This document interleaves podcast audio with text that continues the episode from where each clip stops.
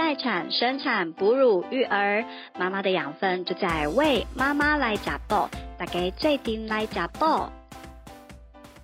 欢迎大家收听《为妈妈来讲报》，我是玉玲啊。我们在上一次的节目里面呢，听 Cindy 跟我们分享了，就是她在产后碰到产后忧郁症的整个状况哈。那个时候就是碰到的一些问题哈。那后来她就跟她的先生去呃寻求心理医生的协助。那今天的节目里面呢，我们就要来听听看到底那个时候医生给了 Cindy 和她的先生什么样的建议，然后帮助他们一步一步走出产后忧郁症的这个这个影响。好。你说，所以医生交代你先生什么？哦，去看身心科的时候，医生第一开始还没有确诊，他还是会就是先给你十四天的时间，然后回去记录你的呃心情。嗯然后，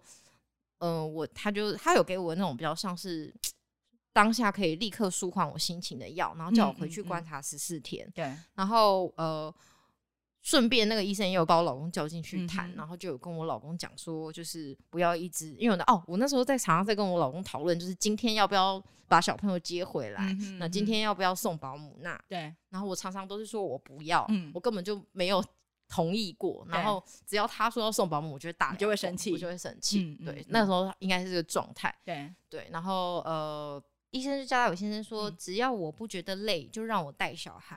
他说，除非我自己讲。他说，因为就是其实。妈妈跟小孩是会有很强烈的，就是亲密感，对那个连接是对连接是非常强烈。他说，如果你把他们硬要分开，他会更严重。没错。然后就是医生就跟我老公说，就是我有就是呃分离焦虑的问题。然后他说很多妈妈都有，他说大部分都是妈妈有分离焦虑。对。然后就跟我老公讲，然后我老公才意识到原来我生病了，原来呃我他不该一直让这我们两个分开。他其实是觉得说他想要让我好好休息。对他一直。想要回到没有小孩的状态，因为没有小孩的时候，你是你是对好好的嘛？对对，所以他一直想要先把小孩放在保姆那，对，然后带我你好好的修补，让你好好恢复。对，然后他可能会带我去吃可能日本料理餐厅啊什么，我都没心吃。对，但是他就是会希望说，我们赶快回回到以前好不好？这样子，就是应该是我们两个人都还在适应新的身份。没错，哎，我我我懂哎，因为我觉得，嗯，像像这种时候啊，其实。呃，像我自己在坐月子的时候，也是以差不就是类似的状态。那我那时候的那个触发点是哺乳这件事情，就因为因为我就是呃在第一胎时候反正就经验不足，然后喂奶其实喂的一直不是很顺利，可是我还是就很努力的很想要喂母乳这样子。然后我老公他站在旁边，他因为他事实上这件事情他是帮不上忙。对。那嗯，可是他的确在其他事情上给我蛮多，就是他也尽量给我支持。嗯。但是我觉得他们他们常常就会觉得，就像你老公的感觉，就他会觉得说，哎。如果是这件事情让你压力这么大，那么我们就不要做这件事情就好了。所以呢，我那时候的导火线就是，他有一天他就跟我说：“其实你喂母奶喂了这么累，其实我觉得我们就喂配方奶就好。”可是事实上，其实这个这一句话是非常多妈妈跟我跟我我跟我老公也有也有过这个吗？我跟你讲，我那时候一开始在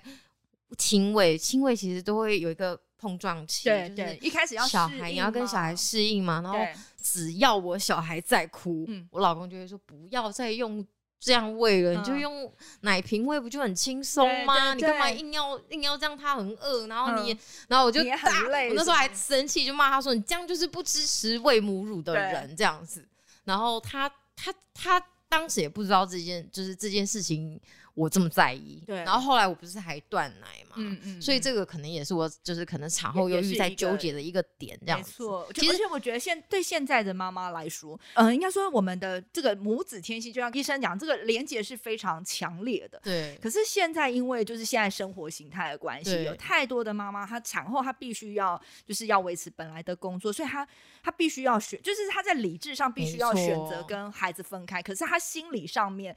其实是很想很想自己亲自照顾孩子，因为如果你打算亲喂的话，你基本上就是不用工作了。对对，没错。你所以基本上这件事，我就只能放弃。光放弃这件事，你就会觉得哦，你就已经很拉扯。对，就会觉得说哈，就是我可是我想喂，你应该心里可能又会觉得说，我已经放弃了这件事情，我还不能好好的，就是还还老是让他在保姆家，我觉得心里也会就是会很。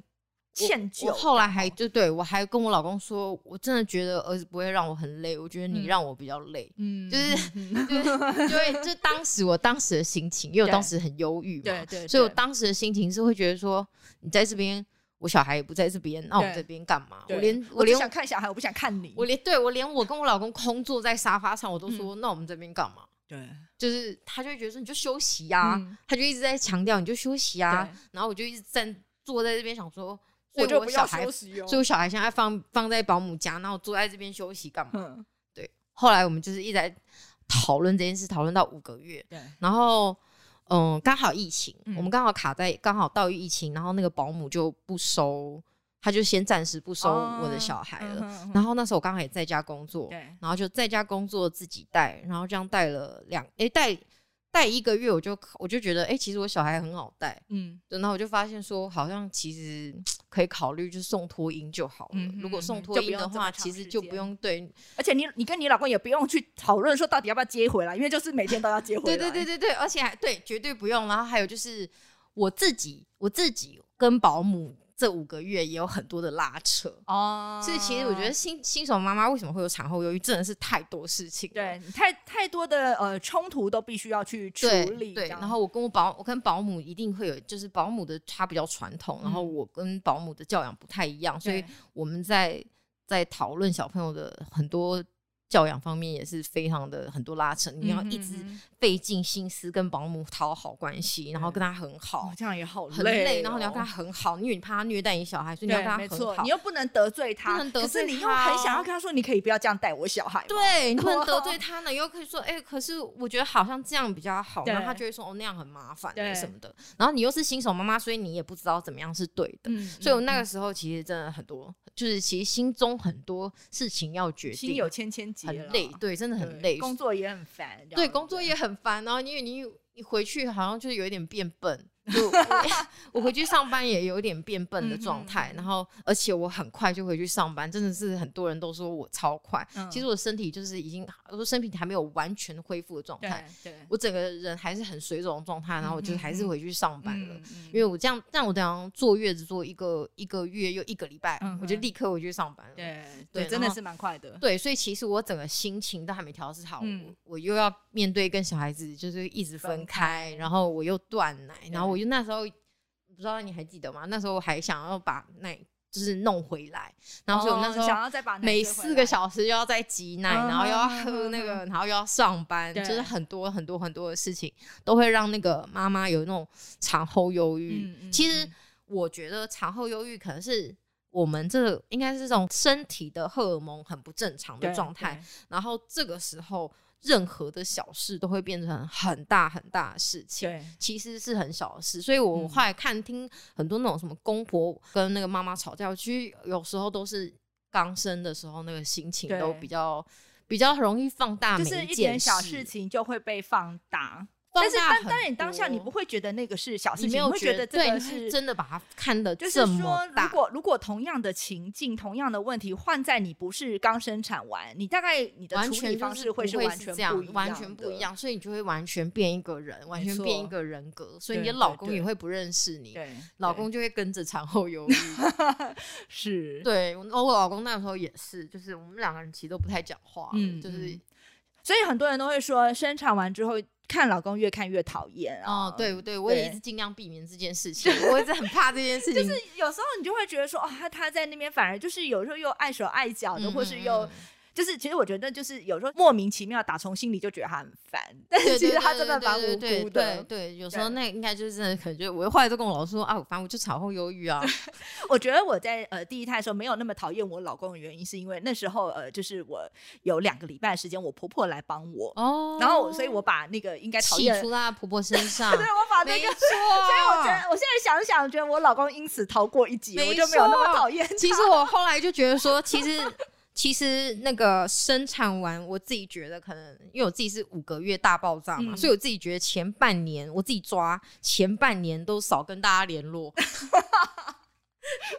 就是我觉得可以联络，但不要长期的，不然那个人跟你相处久了，你就会开始很很容易一直一直在就是你会一直在找那个人麻烦，因为嗯你有忧嗯嗯曾经有产后忧郁，你就很容易。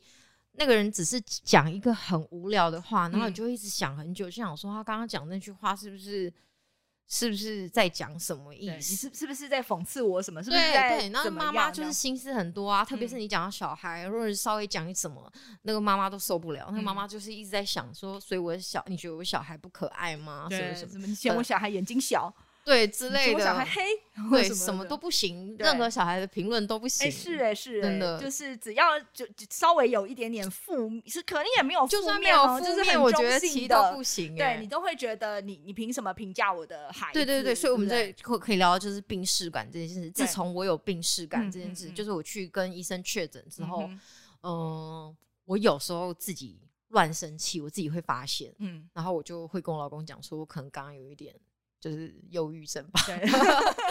就是所以你觉得最大部分就是，比如同样的状态，你以前可能不会在意这种事情，对是是这样的，你一定是，而且我到现在就是，我现在又更清楚，就是、可能你状态越好，你再去回想之前的状态的时候，嗯你就会更清楚，你那个时候绝对就是发作，就是对那个东西真的没什么好在意，可是嗯他就会跟你在意在意这么多，那个就嗯是你自己就要去。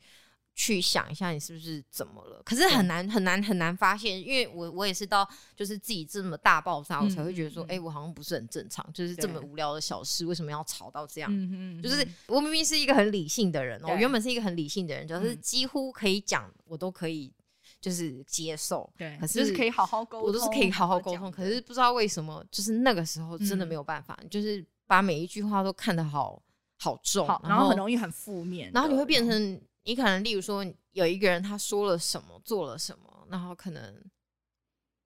嗯，例如说，例如说好了，他没有，他只有煮煮我的份，嗯对他只有煮别人份，然后没有煮我的份，嗯他可能只是想说他要吃，所以他拿给他，可能这样好了。然后我可能当下就会想说，他是不是不喜欢我他？排挤我，他是不是怎么？他为什么不拿给我？因为照逻辑来说的话，你就会自己一个人在那边想半天。就是举例啦，就是一个人会在那边想半天，想就一直想说，哦，他是不是不喜欢我？然后到隔天，到可能你这个礼拜可能都在想这个无聊的事情，哦就是蛮病态。就是就是，你自己就会知道说，哎、其实你就是有问题。嗯哼，因为其实我身边也有呃产后的女生，然后嗯可能她在跟我抱怨一个事情，嗯你其实就会很明显地知道说这是一个很小的事，但他已经把这一一直件事情纠结在对那个，他已，经纠结到说，呃，像我有个朋友，他嗯、呃也是类似于他的老婆遇到这种产后忧郁的事，嗯嗯嗯他本来也不知道，他也是来问我，对，然后他就说他老婆就是很在意一个人对他不好，然后然后怎样怎样，他就在跟我抱怨那个人为什么他对他老婆这么不好，就是嗯同事，对，然后他就跟我抱怨。然后我就跟他聊到后面，我就说：“你不觉得虽然那个同事很讨厌，但嗯。这件事情真的小到一个，我如果是你老婆，我就会觉得说啊，就让他讨厌，讨厌就是讨厌啊，嗯会怎样吗？对，可是我跟你讲，产后忧郁的人就不行，他就会纠结他就是整天在纠结这件事，然后跟你讨论，跟一堆人讲，然嗯。后自己想，然后搞到自己吃不下饭都有可能。对，就是产后忧郁就是一个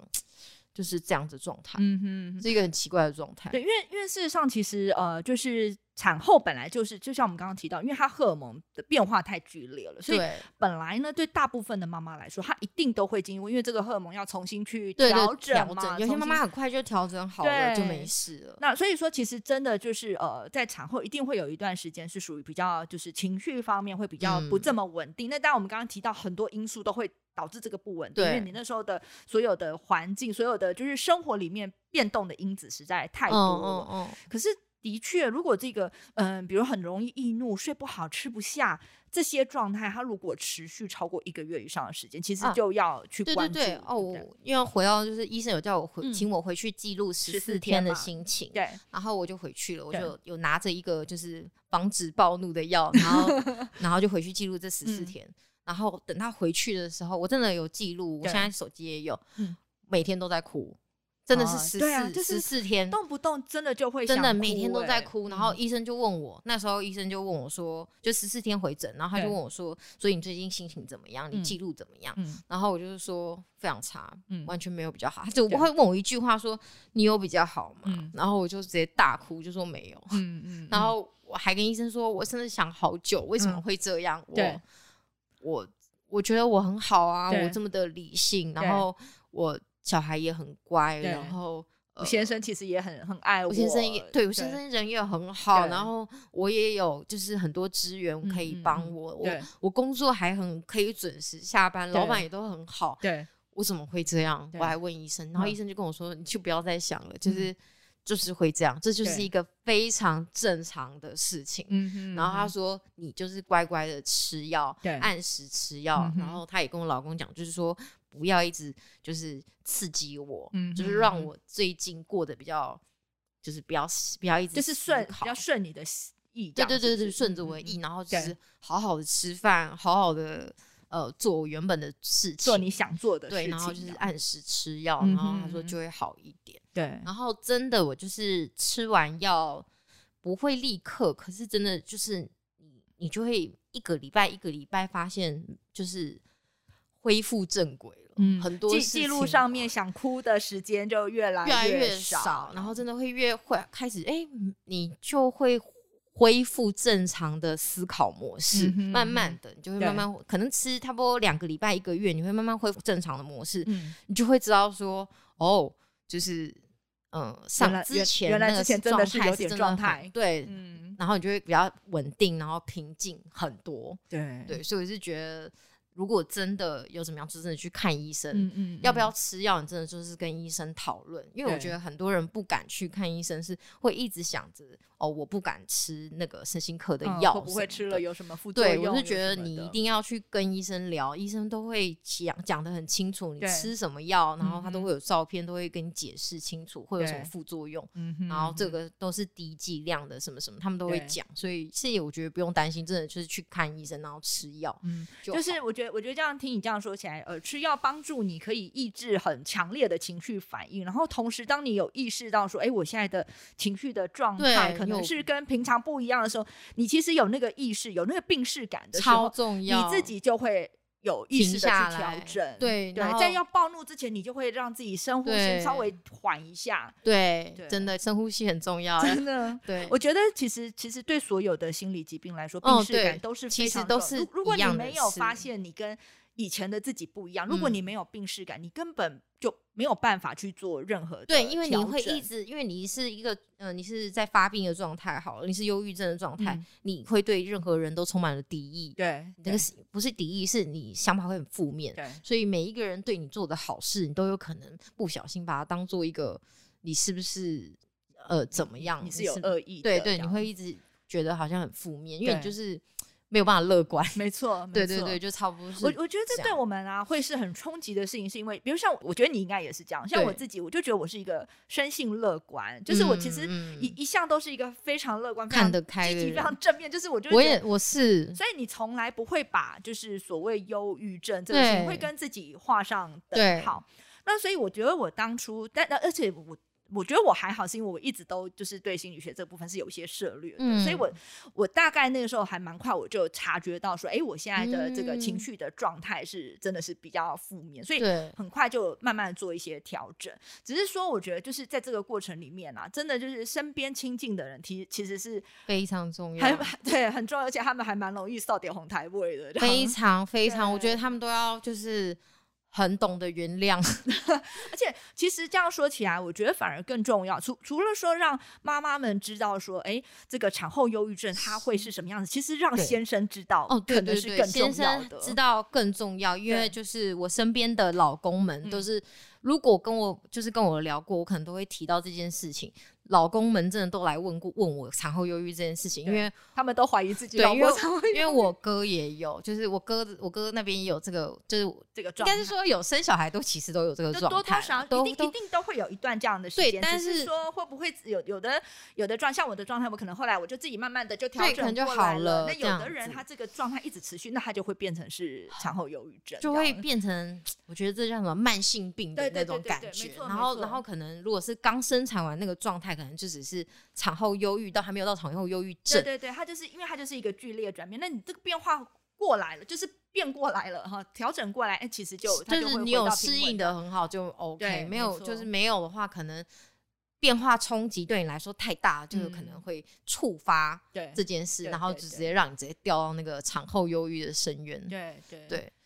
所以这时候反而就是我觉得家人的家，因为有的时候你要靠就是我们嗯产妇自己本身的病视感，有时候可能没有那么的，就是没办法那么快就警觉到说，嗯其实身边的人要有有一定的认识也是非常重要的。我觉得很难呢、像我那时候，我那个时候就是我说我坐月子回娘家，嗯然后呃，因为我把房间弄太乱，我跟我家人吵架。对，那个时候我家人也都没有意识到嗯，我有可能是产后忧郁，我才会这么的强烈的对你本来印象都不会觉得你会这样。对，然后我哥跟我弟他们还私底下来跟我打那种大概三四百次，然后告诉我说我房间有多乱，然后我应该要怎么样，就是，然后我就想说，我当然知道我房间没有很干净啊，然后可是我当时的心里想说，这重要吗？我都快要活不下去了，对这重要吗？当下我的心情是这样子，对，对，所以呃，对，家人很重要，真的，真的一定一定就是要呃，不知道欸，我觉得是不是遇到产后的人，你就他如果有一点点情绪或者想太多的时候，其实就 let it go，不要不要跟他。不要跟他在那个点上一直争。对，其实反而我觉得反而最最害怕就是说，哎，比如说你你你现在就是在意，比如好像像我们刚刚都提到那个可能喂母奶这件事情，好了，那其实我们在意的就是这个点。那对我觉得在那个当下，其实我们需要的是支持，支就是说啊，我们我我知道你很辛苦，那我能怎么样就是协助你，或者对而不是。但是，一般家人的反应可能都说啊，你这么这么辛苦累你就放弃啊就放弃。可是对对我们来说，放弃就是一种否定啊，所以在那个当下，我们就会很、对，很难。那时候也有跟身心，科的医生聊过，就是嗯喂奶这件事。对我一讲到喂奶，我也是直接流流泪，然后医生就跟我讲说，还哦我。因为我就跟医生讲说，你看我这么多事，我都很 perfect，我都没事，为什么我还会这样？然后医生就说，你看你有这么多事，然后例如说你断奶了，一个月就断奶了，嗯这个这就是一个很难过的事情对啊。对，然后嗯嗯，他说光是大手术，你是嗯剖腹产，对剖腹产，他说剖腹产就是人生一个很大的事情，对光这件事情你就很值得得忧郁症了。对他就说你就可以得忧郁症了，然后然后你又又又奶，然后你还要这么快就要还要那么快跟孩子分开，然后对，然后你这么快就要上班，然后呃，天哪！我觉得医生讲这些，你就突然觉得你被理解了，你的伤被很重被要看到了。对，那时候我才知道说，对，其实这些我都是很努力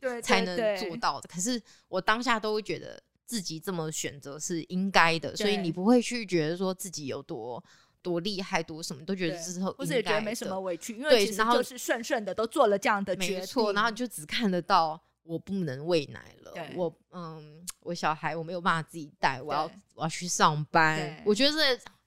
我觉得很多妈妈都不知道说，哎，有一些没有生的妈妈真的会不知道说，其实去上班就是